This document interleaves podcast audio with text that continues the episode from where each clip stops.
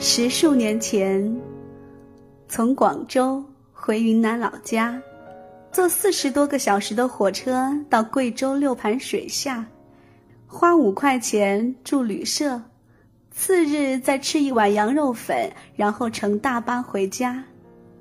记忆中早把羊肉粉和贵州连接到一起。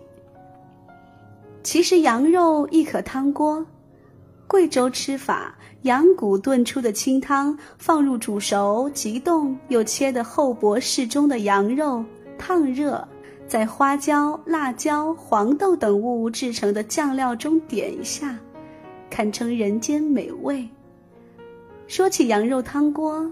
我老家云南弥勒也有，吃法大抵也是骨汤烫熟肉，不同之处在于是早餐的一种选择。脸盆大的锅里面，羊汤翻滚，羊肉欢腾，这才叫原汤化原食。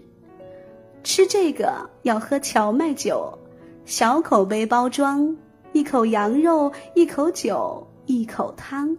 吃得热气蒸腾，喝得满面通红，聊得意气飞扬，边人豪迈起来也有一看。黄边北路新开一家贵州味道，主营火锅，其实就清汤、酸汤两种，清汤是狗肉和羊肉，酸汤则是鱼和猪脚。老板姓徐，四川人。在贵州待过些年头，爱上了贵州菜。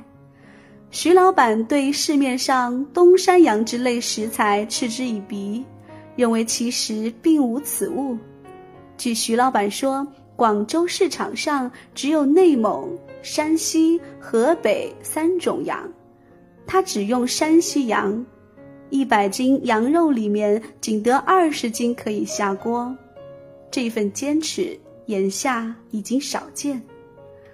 徐老板也卖酸汤鱼，吃酸汤鱼要点在汤、鱼和酱料。野生西红柿发酵再加香料做出来的汤，并不会特别酸，鲜香味远胜于酸味。若是加了白醋，酸则酸矣，却因醋味太有侵略性而破坏了整锅汤。酸汤鱼活脱脱变成醋煮鱼，鱼的部分常用价格比较低廉的草鱼，我却独爱鲶鱼。鲶鱼刺少，脂肪肥厚，与酸汤相得益彰，且不会卡喉。若是天气不够冷，不妨先来份米豆腐。到贵州馆子吃饭，米豆腐是一道基本凉菜。这东西用米浆加碱制成，切条放醋、酱油、油辣子、盐碎和葱凉拌，柔嫩带韧的口感以及那一点点碱味，瞬间带来清凉感受，是开胃的好菜。米豆腐做的像样，馆子怎么都会在及格线以上。去的多了，享受熟客待遇。熟客是否可以得到特别待遇，是一家馆子有没有人情味的重要衡尺。